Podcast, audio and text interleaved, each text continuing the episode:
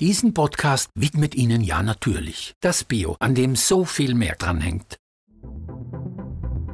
Ihr hört Edition Zukunft Klimafragen, der Standard-Podcast über Klima und Umwelt. Ich bin Lisa Breit.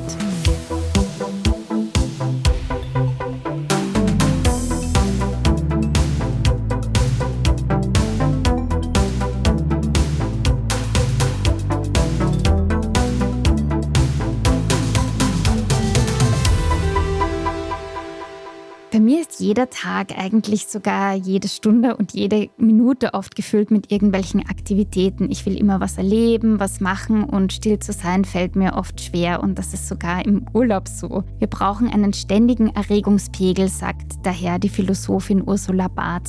Was sie damit meint, wir konsumieren und tun und erleben und es geht immer irgendwie darum, den Tag und die Minuten zu füllen. Und das ist aber eigentlich gar nicht so gut für uns selbst und auch nicht für das Klima. Das ist irgendwie logisch. Und daher müssen wir eigentlich dringend was dran ändern, sagt Ursula Barth. Was genau und wie das aussehen kann, erklärt sie in der heutigen Podcast-Folge. Und darin geht es um Achtsamkeit in der Klimakrise. Willkommen, Frau Barth. Ich freue mich, dass Sie da sind. Ja, ganz meinerseits. Ich finde das sehr interessant, das Thema. Also zuerst gleich mal zur Frage, was ist denn Achtsamkeit überhaupt? Können Sie das näher erklären? Die meisten Leute verwechseln das mit Aufmerksamkeit, aber es ist sehr weit oder doch einigermaßen von Aufmerksamkeit entfernt. Also man kann das ganz leicht selber ausprobieren. Man kann sich erinnern daran, wie das beim Autofahren ist. Man fährt, man ist konzentriert auf die Straße, hoffentlich jedenfalls, und tut nicht irgendwas anderes nebenbei dann steigt man vielleicht aus dem Auto aus und es tut einem das Kreuz weh vom längeren Sitzen. Achtsam würde sein, ich bin aufmerksam auf die Straße, aber auch auf mein Kreuz und vielleicht auch auf die Gedanken, auf den Ärger, den ich habe über andere Autofahrer etc. etc. Also Achtsamkeit ist eine nicht auf ein bestimmtes Objekt oder eine bestimmte Aufgabe fokussierte Präsenz, sondern es ist etwas, eine Haltung, wo in der alles, was auftritt, auch wahrgenommen werden kann. So könnte man es äh, ungefähr aufs erste Mal unterscheiden von Aufmerksamkeit. Und jetzt vielleicht auch zu einem Zusammenhang, der nicht jedem vielleicht gleich kommt oder logisch erscheint. Was hat denn Achtsamkeit mit der Klimakrise zu tun? Naja, Aufmerksamkeit ist eine Sache der Ausrichtung. Ich bin aufmerksam auf was Bestimmtes. Und das hängt ganz stark auch mit Erwartungen zusammen. Das heißt, ich blende auch aus, was in meine Erwartungshaltung nicht hineinpasst. Da gibt es dieses wunderschöne Experiment mit der Monkey Business Illusion, die man sich auch ganz leicht im Internet anschauen kann, wo man einfach merkt, wenn eine bestimmte Aufgabe gegeben ist, dann blende ich selbst ganz gravierende Änderungen im Setting aus. Achtsamkeit würde bedeuten, ich bin in der Lage, auch das wahrzunehmen. Und die Klimakrise ist auf der einen Seite ein statistisches Phänomen, weil nur weil es bei uns regnet, heißt das keineswegs, dass die Klimakrise damit behoben ist oder gar nicht erst stattfindet. Das ist die eine Seite. Aber die andere Seite ist, es gibt ja wirklich gravierende Veränderungen in unserer Umwelt. Aber die muss man auch erstmal wahrnehmen. Und Wahrnehmung ist ja nicht nur etwas, was mit den Augen zu tun hat, sondern ganz wesentlich mit dem mentalen Setup sozusagen. Also man spricht von Kognition eigentlich mittlerweile, weil Wahrnehmung bestimmt wird durch Emotionen, durch das, was man natürlich tatsächlich optisch sehen kann oder auch akustisch hören kann etc.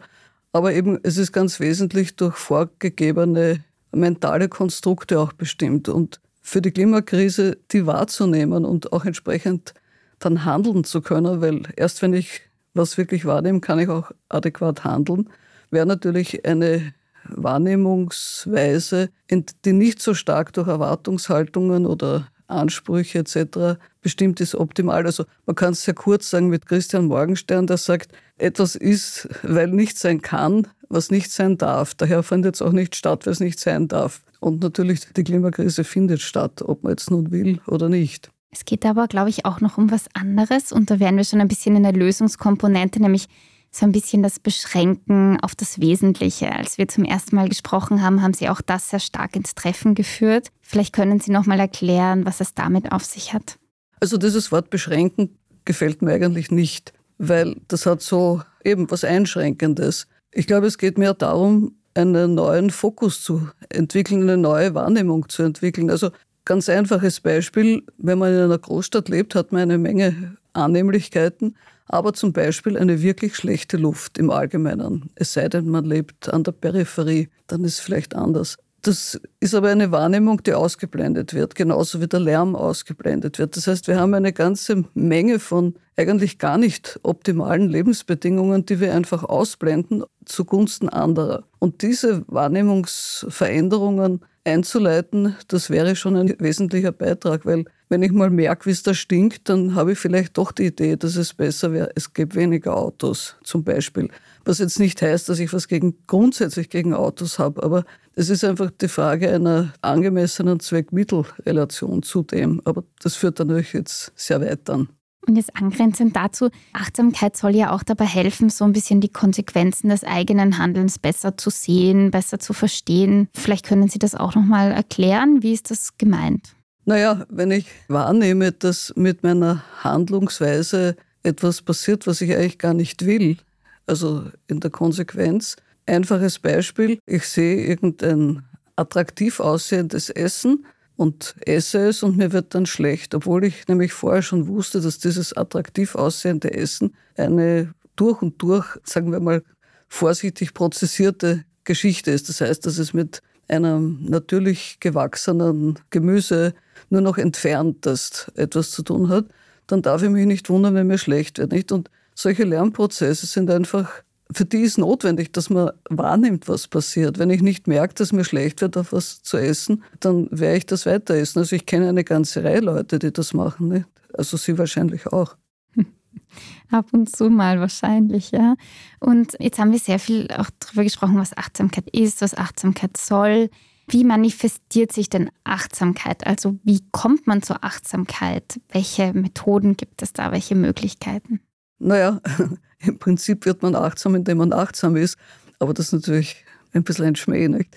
Nein, es gibt Achtsamkeitspraxis, ist eine Praxis, die eigentlich aus dem Buddhismus kommt ursprünglich, die aber, so wie sie heute verwendet wird, aus diesem Kontext weitestgehend rausgenommen worden ist. Die Übung ist eigentlich theoretisch sehr einfach. Das heißt, man achtet auf den Atem.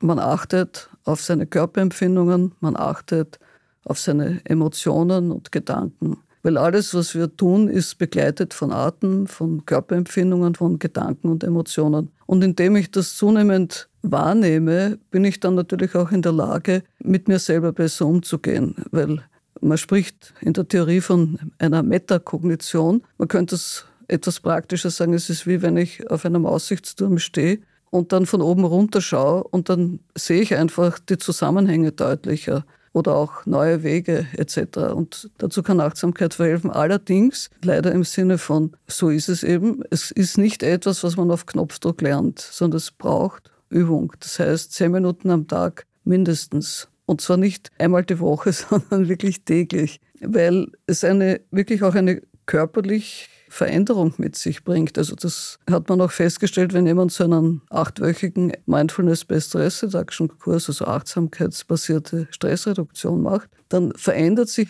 wenn man diese Übungen auch wirklich macht, tatsächlich im Gehirn nachweislich die Substanz. Also nachweislich heißt mit modernen Methoden. Sehen tut man mit freiem Auge natürlich nichts, aber es ist einfach nachweisbar und das heißt, es braucht auch Zeit. Jedes Wachstum, jede Veränderung braucht Zeit. Und natürlich, wenn man sich vorstellt, man ist sowas wie ein elektrisches Gerät, man drückt einen Knopf und dann funktioniert es. So ist es nicht. Das ist eher so wie, ja eben, wenn eine Rose blüht oder was weiß ich, die Tulpen im Frühjahr, wie lange das dauert, bis aus den Zwiebeln was Grünes kommt. Und dann irgendwann ist die Tulpe da, nicht? Und so ähnlich ist das mit uns selber auch. Wie genau das gelingen kann, darauf möchte ich später noch zurückkommen. Zuerst eine Frage, ist Achtsamkeit nicht eine sehr, ich sage jetzt mal, weiche Lösung für ein sehr hartes Problem wie die Klimakrise? Oder anders gefragt, können wir wirklich durch Körperübungen, Atmen, Gedanken beobachten zu weniger Emissionen kommen? Naja, natürlich nicht. Das ist logisch. Also ich denke, man muss einfach sehen, dass gesellschaftliche Veränderungen immer mindestens zwei Aspekte haben, einen strukturellen und einen individuellen. In den strukturellen fallen dann zum Beispiel auch politische Entscheidungen oder ökonomische Veränderungen oder ganz generell Veränderungen in der sogenannten Hardware. Nicht?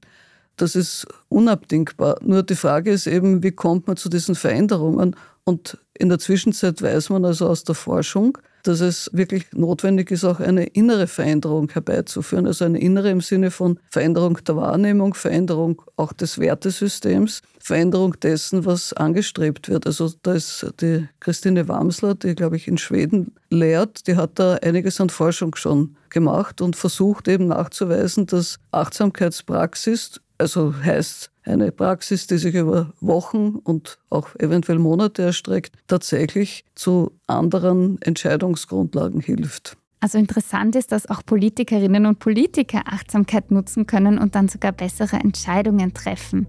Wie man eigentlich mit Achtsamkeit anfängt und welche Übungen man in seinen Alltag einbauen kann, das hört ihr nach einer kurzen Pause. Wir sind gleich wieder da.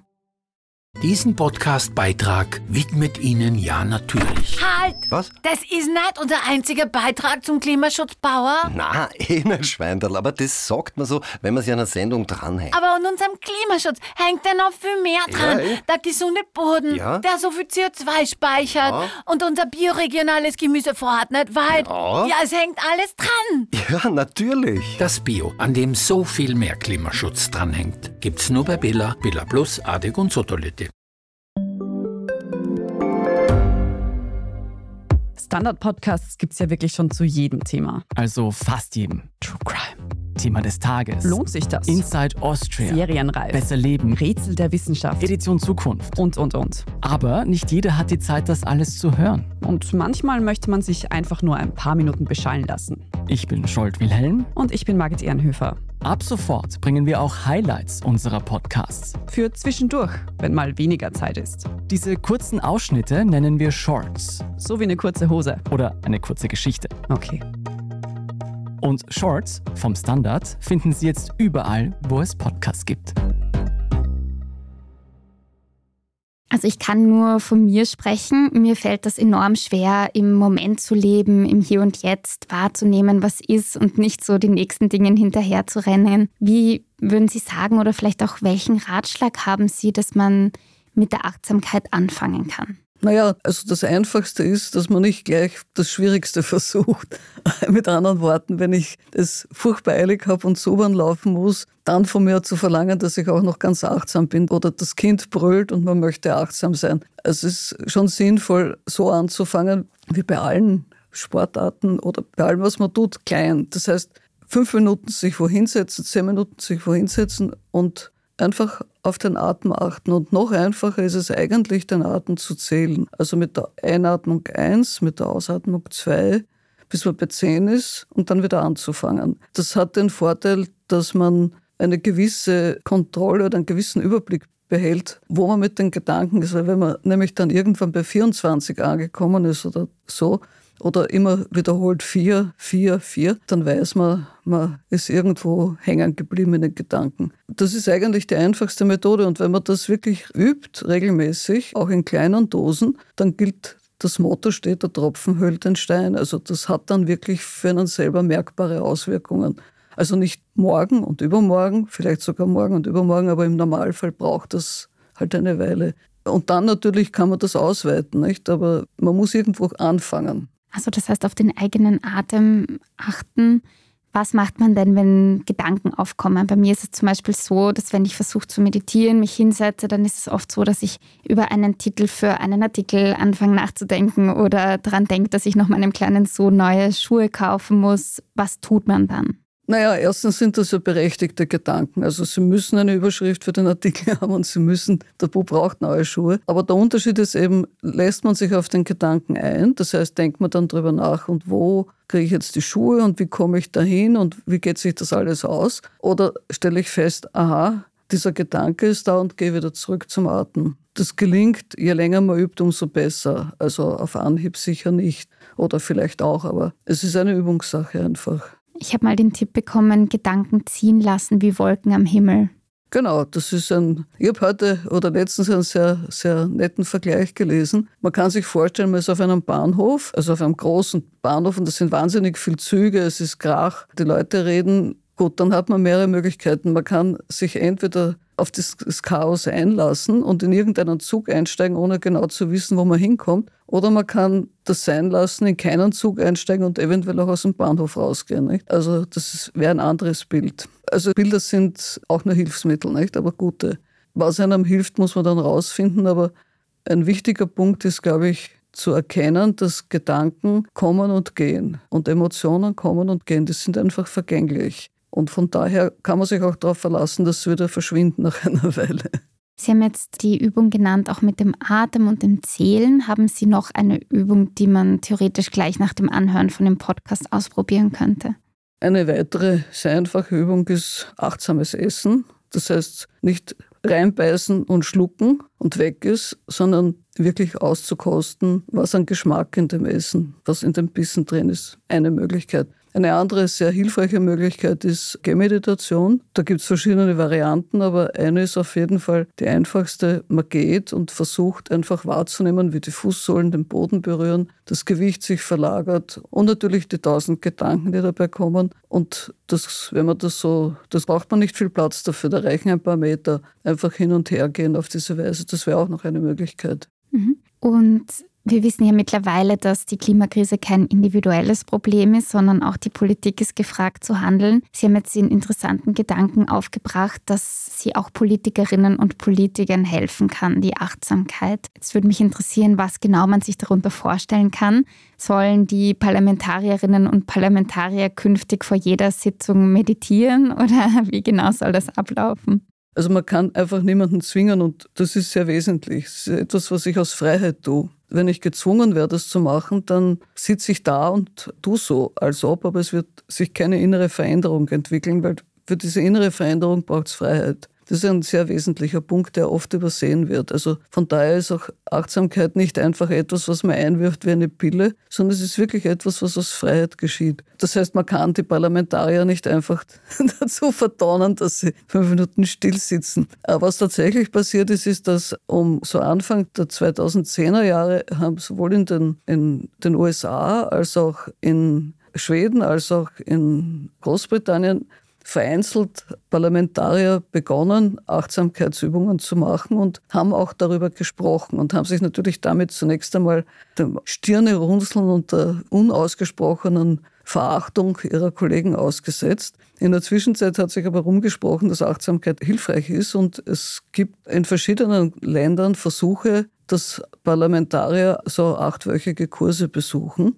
Auch das ist eine Sache der Freiwilligkeit. Das heißt mit anderen Worten von, keine Ahnung, sagen wir mal 600 Abgeordneten, wenn da 50 hingehen, ist das ein großer Prozentsatz. Das muss man einfach sehen. Also man kann nicht einfach glauben, man steckt das Parlament jetzt in einen solchen Kurs hinein, sondern es ist wirklich eben, es muss gewollt sein. Und was die Leute finden ist, dass sie erstens einmal besser den Fokus halten können, dass sie aber auch mehr Energie haben, mehr Perspektiven und einfach mehr wie soll ich sagen, mehr mit vielschichtigen Situationen umgehen können. Da diese Kurse aber alle über Parteigrenzen hinweg gehen, entstehen dadurch auch neue Gespräche und neue Freundschaften. So ist jedenfalls das Ergebnis der Begleitforschung. Und man kann sagen, dass es natürlich Achtsamkeit bringt eine verstärkte Fähigkeit auch der Aufmerksamkeit, ganz konkret auf Aufgaben. Das ist für Parlamentarier und nicht nur für die wirklich wichtig, weil die müssen ja unendlich viel Papier prozessieren, also die müssen ganz viel lesen. Impulskontrolle. Also nicht immer, wenn mich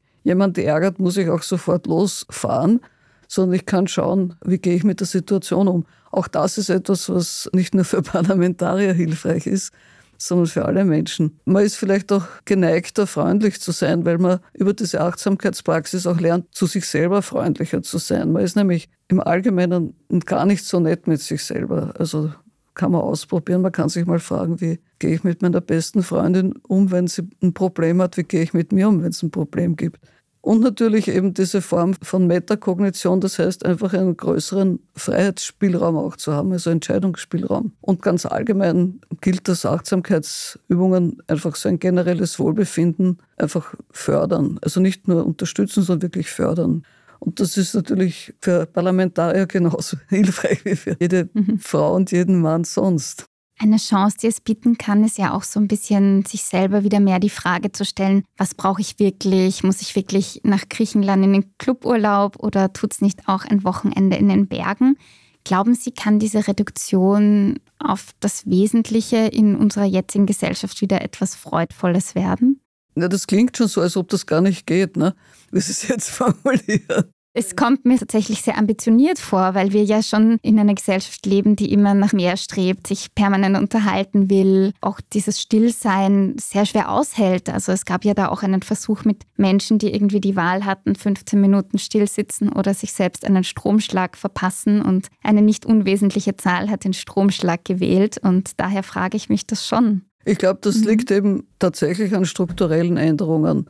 Also auf der einen Seite sind das individuelle Entscheidungen, aber natürlich gibt es da eine Menge strukturelle Änderungen, angefangen von einem Benzinpreis, der tatsächlich die Warenkosten berechnet und die Abnutzung oder Vernutzung der Natur, der Welt, der natürlichen Ressourcen. Das ist so ein Teil. Und das andere ist wirklich einen neuen Geschmack am Leben zu entwickeln. Das ist keine Reduktion, sondern es ist einfach ein Umschichten. Also wenn man zum Beispiel mal gelernt hat, ich habe Freunde, deren Sohn ist jetzt, glaube ich, 17 oder sowas. Und der ist einfach eine sehr gute Küche gewohnt, weil in der Familie gerne gut kocht und isst. Er kocht aber nicht so gern. Gut. Und unlängst haben wir uns darüber unterhalten und dann hat der Vater gesagt, naja, wenn er gut essen will, dann wird er selber kochen müssen. Und so ähnlich ist das auch nicht, wenn ich mal lerne, dass es was viel Besseres gibt als das, was ich als gut empfunden habe bisher, dann werde ich mich bemühen, dieses Bessere zu finden.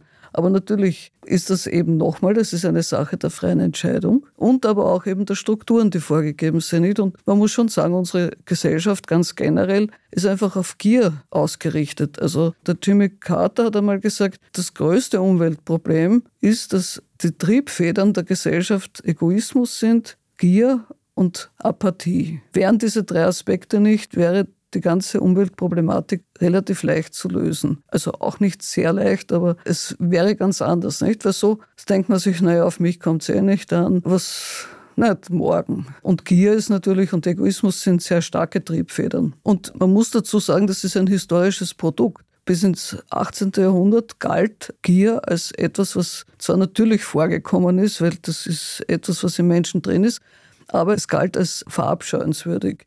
In der Zwischenzeit, wie man weiß, ist Gier eigentlich eine Tugend geworden. Nicht? Und das sind schon sehr grundlegende Verschiebungen im Wertesystem, die da notwendig sind. Und die, glaube ich, werden passieren. Aber die Frage ist halt, wie schnell. Und noch zur Vision einer achtsamen Gesellschaft. Wie würde sie aussehen? Also mit Visionen von Gesellschaften habe ich ein bisschen ein Problem, weil das würde ja bedeuten, dass sich sehr viel verändert hat und so weit reicht meine Fantasie nicht, dass ich das jetzt detailliert beschreiben kann. Aber es würde schon mal reichen, für sich selber zu lernen, wirklich wahrzunehmen, die Gerüche, das Licht, die Geräusche und vielleicht dann auch Situationen zu suchen, in denen diese Qualitäten in angenehmer Weise auftreten. Heißt mit anderen Worten, wo es duftet statt stinkt, wo eine angenehme Stimmung ist statt Krach, etc. Das würde schon ziemlich viel verändern, nicht? Und ich denke, wie eine achtsame Gesellschaft aussehen sollte, also ganz sicher eine, die, in der Gier nicht mehr die Haupttriebfeder ist. Also ich nehme mit, Achtsamkeit hilft dabei, sich wieder etwas mehr auf das Wesentliche zu konzentrieren. Danke, dass Sie bei uns zu Gast waren, Frau Barz. Es hat großen Spaß gemacht. Gerne, mir auch. Und ich hoffe, auch euch, lieben Hörerinnen und Hörer, hat dieser Podcast gefallen. Habt ihr Anregungen oder Kritik zur aktuellen Folge, dann schreibt uns doch gerne ein Mail an zukunft.derstandard.at. Und wenn euch dieser Podcast gefällt, dann freuen wir uns wie immer über eine gute Bewertung auf der Podcast-Plattform eurer Wahl. Wenn ihr uns unterstützen wollt, dann könnt ihr das gerne mit einem Abo tun oder ihr werdet Standard-Supporterinnen und Supporter. Die nächste Folge Edition Zukunft Klimafragen erscheint wie immer in zwei Wochen. Nächste Woche gibt es dann wieder eine Folge Edition Zukunft und ich hoffe, ihr hört auch dann wieder zu. Bis bald!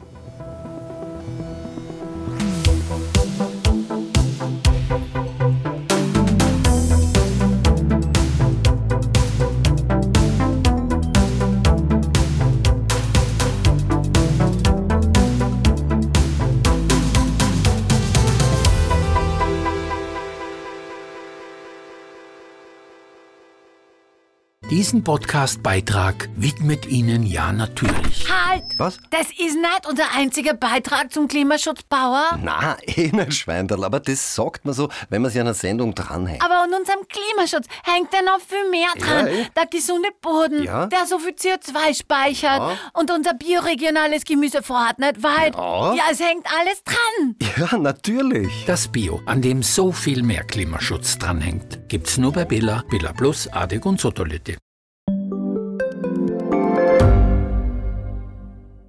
Reicht mein Gehalt für ein gutes Leben? Sind Sneaker und Uhren ein gutes Investment? Wie viel kostet eine Scheidung? Das und vieles mehr sehen wir uns an in der dritten Staffel vom Standard-Podcast Lohnt sich das? Wir, das sind Melanie Reidel, Annika Dang. Alexander Amon? Und Michael Windisch. Wir sprechen mit ExpertInnen darüber, wie man sogar vom Weltuntergang profitieren kann. und darüber, wie mich künstliche Intelligenz reich macht und warum Geld noch immer Männersache ist. Lohnt sich das? Der Standard-Podcast über Geld findet ihr jeden Dienstag auf allen gängigen Podcast-Plattformen.